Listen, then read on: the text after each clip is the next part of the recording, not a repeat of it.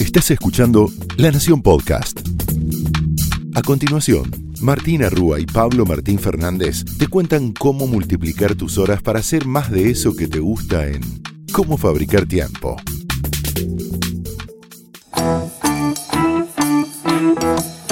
Bienvenidos a Cómo Fabricar Tiempo, donde te prometemos que si invertís estos 20 minutos vas a multiplicar tus horas para hacer más de eso que te gusta. Mi nombre es Martina Rúa. Yo soy Pablo Martín Fernández y en el episodio anterior hablamos de cómo mejorar tu productividad equilibrada siendo freelancer, qué tenías que hacer, qué particularidades tenés, sufrís, digamos, y cómo domarlas, ¿sí? Así es, y también sobre la marca personal. No es fácil ese mundo, así que te recomendamos, si andás por el mundo independiente, que te vayas un rato al capítulo anterior. Pero hoy vamos a hablar de otra cosa, algo que tiene que ver con tu atención, con tu foco y con la importancia de tener metas a la hora de planificar y qué tan importante es esto para tu productividad. Es muy importante, ¿no? ¿Habías pensado alguna vez que tener metas es importante para ser más productivo? Sí, ¿no? Es bastante lógico.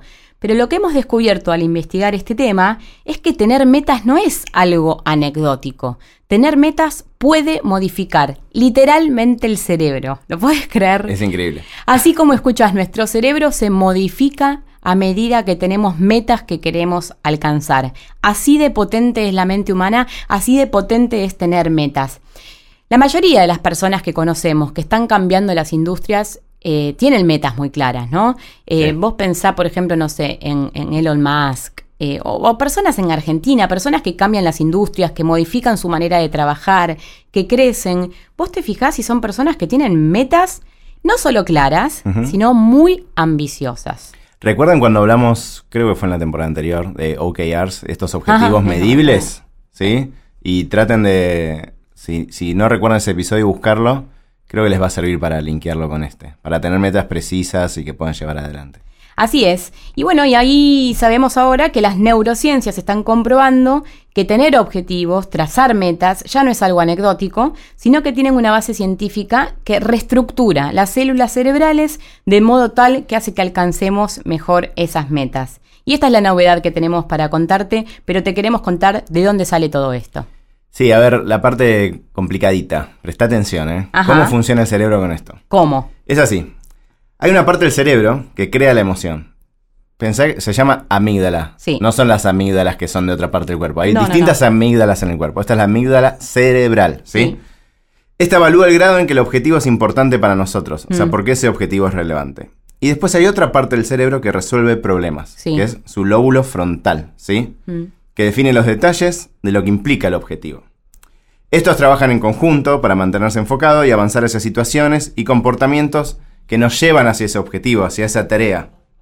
Y simultáneamente hacen que se ignore y eviten situaciones y comportamientos que no lo hacen. Es decir, nos mantienen enfocados, dicho mal y pronto, ¿no? Bien, entonces son dos los que trabajan juntos, es la amígdala y también es el lóbulo frontal. Sí, y, estos habla de la neuroplasticidad, suena, suena como un trabalenguas, neuroplasticidad del cerebro, de nuestro cuerpo, ¿no? Al tener metas, estos se modifican. Así de poderoso es lo que nos está contando la neurociencia.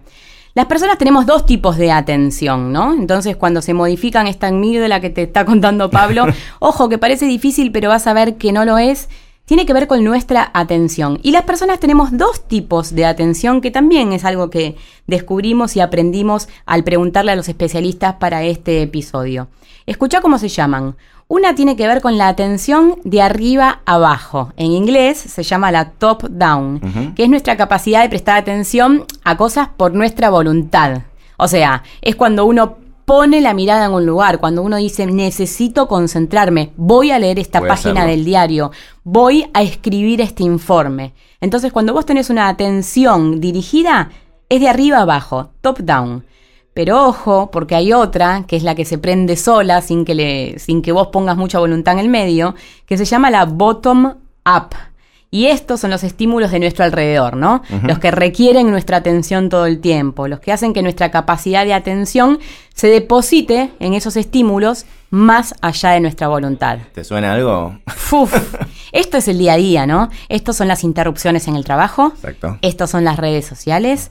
Esto es todo, todo lo que nos rodea, nuestra atención se va para allá sin que nosotros elijamos que se vaya. Qué importante saber que tenemos una atención desde la voluntad, pero hay otra que está todo el tiempo tratando de hackear esas metas o eso que vos querés hacer. Entonces, hablamos con un especialista para entender cómo se juega en nuestro día a día este dos tipos, estas dos tipos de atenciones. Entrevistamos a Aileen Tomio. Ella es científica, es especialista en comportamiento, tiene un máster en, consumo y en, social de psicología y es la directora global de Global Shapers en Buenos Aires.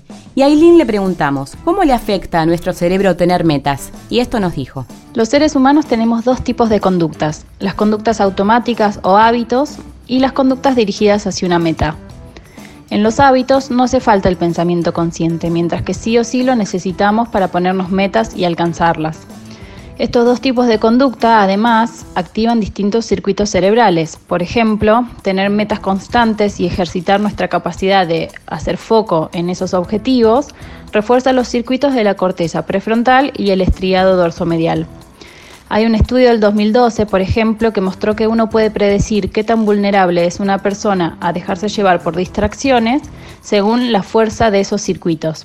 Es decir, que una persona que no ejercita su capacidad de ponerse metas y alcanzarlas va a tener circuitos cerebrales más débiles que no van a tener la fuerza suficiente para romper hábitos o aislar estímulos que interfieran con sus objetivos. Hablamos de dos tipos de atención, entonces le preguntamos cuáles son esos dos tipos de atención para que lo explique ella, que lo explica mucho mejor que nosotros. Mira. Existen distintas maneras de categorizar la atención, pero la más utilizada hasta el momento es la distinción entre atención top-down y la atención bottom-up. El control atencional top-down es un tipo de atención endógeno y direccionado es cuando voluntariamente focalizamos nuestra atención en algún elemento del medio ambiente con un objetivo determinado. Por ejemplo, buscar dónde dejamos nuestra campera en una fiesta. La atención bottom-up es un tipo de atención exógena o disparada por estímulos externos, es decir, que se activa a partir de ciertos elementos que hay en el contexto, como por ejemplo em, la aparición de un ruido muy fuerte o un bocinazo en medio de una calle. Este tipo de atención depende del contexto y nuestra capacidad para controlarla va a depender de cuán saliente es el estímulo, es decir, cuánto atrae nuestra atención y nuestra capacidad para inhibir todos los estímulos que eh, interfieran con los objetivos que tengamos. Entendimos entonces que la atención top-down es la que nosotros podemos dirigir. Por eso queremos saber cómo podemos ejercitarla. Hay distintas maneras de ejercitar la atención top-down. Una de las más populares hoy en día es la meditación. Eh, en la meditación uno focaliza la atención en algún elemento del presente e intenta inhibir las distracciones de la, de la atención bottom-up, que es aquella que va cambiando de foco según los elementos del medio ambiente. La lectura de libros también ayuda al control atencional, porque tenemos que mantener nuestro foco de atención sobre un elemento que tiene poca saliencia. Y a nivel laboral se puede recomendar poner tiempos definidos de trabajo en los cuales uno se focalice en la tarea y no se distraiga con distintos tipos de estímulos como el celular o los mails o los compañeros. Si tratan de hacerlo, lo que van a ver es que al principio resulta bastante difícil no distraerse con cosas, pero a medida que uno va ejercitando este tipo de atención, va logrando mayor concentración por tiempos más prolongados. Y a largo plazo eso incide en tener mayor productividad y evitar el desgaste que implica ir cambiando la atención de foco constantemente. Bueno, no sé a vos, Pablo, pero a mí me queda bastante más claro ahora. Muy claro. ¿No? Eh, saber que puedo ejercitar mi voluntad para mí es sumamente novedoso. Que yo puedo decidir dónde posar mi atención y que mi cerebro se va a modificar cuando lo haga me parece una excelente noticia, ¿no? Sí, sí, sí. Y, y de vuelta, como vamos a hacer a lo largo de todos estos capítulos, porque ya llevamos tres temporadas. Sí. Eh, esto se relaciona mucho con lo que hablamos de notificaciones, de interrupciones. Totalmente. Pero pensá que vos tenés la posibilidad de cómo, cómo domar a la tecnología. Si, si pensamos en esto top-down, vos deberías tener la potestad de decirle a tu cerebro qué hacer. Y tratar de prestarle menos atención a lo que, a lo que te interrumpe, ¿no? Así es, con Aileen entendimos cómo es que trabaja esta atención, pero también estuvimos investigando cuáles fueron los primeros hallazgos que hicieron que se sepa que tenemos este tipo de atención y que se puede entrenar. Sí, esto viene de estudios hechos con pacientes con esclerosis múltiple, sí. que es una enfermedad que quizás conoces, pero es una enfermedad degenerativa que afecta mucho al cerebro, causa problemas en el habla, falta de coordinación muscular y fatiga severa, entre otras eh, consecuencias. Los pacientes, eh, lo, que, me dieron a ver qué pasaba con los pacientes que tenían metas ambiciosas de bienestar y mejora, y ellos en realidad fueron los que sufrieron un deterioro considerablemente menor a los que no. ¿sí? Es decir, que de alguna manera, entre comillas, ¿no? Eh, pensarlo ¿sí? y ponerse esas metas ambiciosas ayudaron a, entre comillas, curar su cerebro. ¿sí? Eso se descubrió que además cuanto más fuertemente se desea alcanzar esa meta, el cerebro percibe a los obstáculos como menos significativos en el camino hacia esos objetivos. O sea que de alguna manera se hace como una trampita el cerebro para tratar de llegar a esos objetivos, ¿no? Sí, eh, me impresiona mucho esto de saber que desde la voluntad uno puede modificar el cerebro. Eh, hablábamos con Aileen también, no es que uno dice, bueno, quiero que pase esto y pasa. No es tampoco una fórmula mágica. Pero sí la importancia de saber de que si, por ejemplo, tenés que recuperarte de una enfermedad, recuperarte de una tristeza o de algo, tener una meta hacia dónde ir, está jugando fisiológicamente en tu vida. Ya no tiene que ver con la voluntad, con quiero estar mejor, con. ¿No? tiene que ver con algo que nuestro cuerpo responda hacia esa meta. Así de poderoso es. Sí, y otra cosa que nos dice ella es la importancia de tener esta meta es que nos ordena, ¿sí? Mm. Requiere mucho esfuerzo, pero nos ordena. Entonces, volviendo a lo que muchas veces dijimos, traten de bajar las ideas que tienen a metas realizables, accionables, que sean en un tiempo determinado que ustedes sientan que si la tachan de la lista se mueven hacia adelante, ¿sí? Este es un gran tema, Pablo, porque si no, ¿dónde podemos caer? En un concepto que te contamos en una de las primeras temporadas, que está ligado al síndrome de las falsas esperanzas. Está bueno tener metas, hoy descubrimos que no solo está bueno, sino que modifica nuestro cerebro, sino que eh, lo que tenés que hacer es no caer en el síndrome de las falsas esperanzas. Si no recordás de qué estamos hablando, la, doctora en psicología que estudió esto, que se llama Janet Poliby, ella decía que el síndrome de las falsas esperanzas es cuando trazamos objetivos que no están fundados en la realidad, que están alejados de nuestras posibilidades, de nuestras posibilidades físicas, no sé, monetarias, ¿no? Tener metas que no tienen que ver con lo que uno puede lograr. Entonces, sí a las metas, pero no al síndrome de las falsas esperanzas, no a tener metas. Siempre te damos el ejemplo de correr una maratón mañana si todavía nunca saliste a caminar. Esa meta es eh, frustrante, eso no va a modificar tampoco tu cerebro. Tienen que ser metas a donde puedas llegar a través de la perseverancia en el tiempo. Sí, ir de a poco, de manera incremental, eh, hacer cosas que puedas medir de vuelta en un corto plazo y, y te muevan hacia adelante, ¿no? Siempre insistimos con esto. Esta temporada tenemos ganas también de hacerte recomendaciones, así que agarra el teléfono. Agarra el teléfono porque se viene una nueva aplicación. ¿Qué es una aplicación o un widget? Es una mezcla rara en realidad. Eh, justo después que grabamos el, nuevo episodio sobre cómo domar la tecnología, la gente de Google lanzó un pack de Digital Webbing, de bienestar digital. Sí. Sí, en el cual hay algunas apps, que son apps experimentales, pueden ser que en un año dejen de existir, pero las probamos y te recomendamos una puntual que se llama Unlock Clock. La buscas en el Play Store. Esto está para Android. Unlock Clock. Que lo que hace es. Es parecido a algo que ya te recomendamos. Va de la mano con Quality Time, con Digital Wellbeing, con Moments. Lo que hace es que reemplaza el fondo de pantalla de tu celu por la cantidad de veces que eh, desbloqueaste el celular. Uf. Es bastante tremendo. Se anima además, o sea, se va animando. Te dice uno, pasa dos, y vos ves cómo va pasando. Ah. Y llega a lo que sea, ¿no? Cuando pasan las tres cifras, cuando pasa más de 100, es un poco un cachetazo, ¿no? Esto es lo que decíamos eh, antes de... Es más que nada interesante tener una noción de esto. Después quizás lo cambias y volvés a poner el Para entender cuáles son tus intenciones, ¿no? Hablamos mucho del uso intencional de la tecnología y esto que nos viene a, ofrecer Google, todo el tiempo te vamos a contar aplicaciones nuevas porque es un tema que no para de crecer.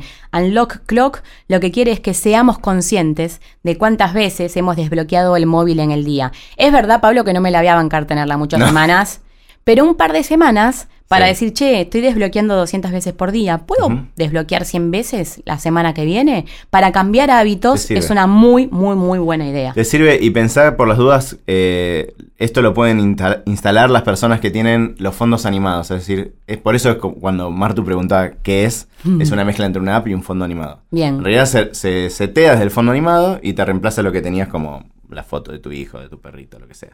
¿Sí? Así que bueno, hoy, hoy de, qué, hablamos, Martu? Hoy hablamos de la importancia de tener metas. Ponete metas, ponete metas porque realmente el cuerpo juega a tu favor, no solo el cuerpo, el cerebro, el que manda ahí, juega a nuestro favor cuando las tenemos. No solo cuando las tenemos, sino cuando son ambiciosas. Las metas tienen que ser ambiciosas y eso también nos lleva a, a donde queremos estar. Así que ya saben, esto fue Cómo Fabricar Tiempo, donde te prometemos que si invertís estos 20 minutos vas a multiplicar tus horas para hacer más de eso que te gusta. Porque lo importante no es que hagas más, sino que hagas mejor. Hasta la próxima. Nos vemos.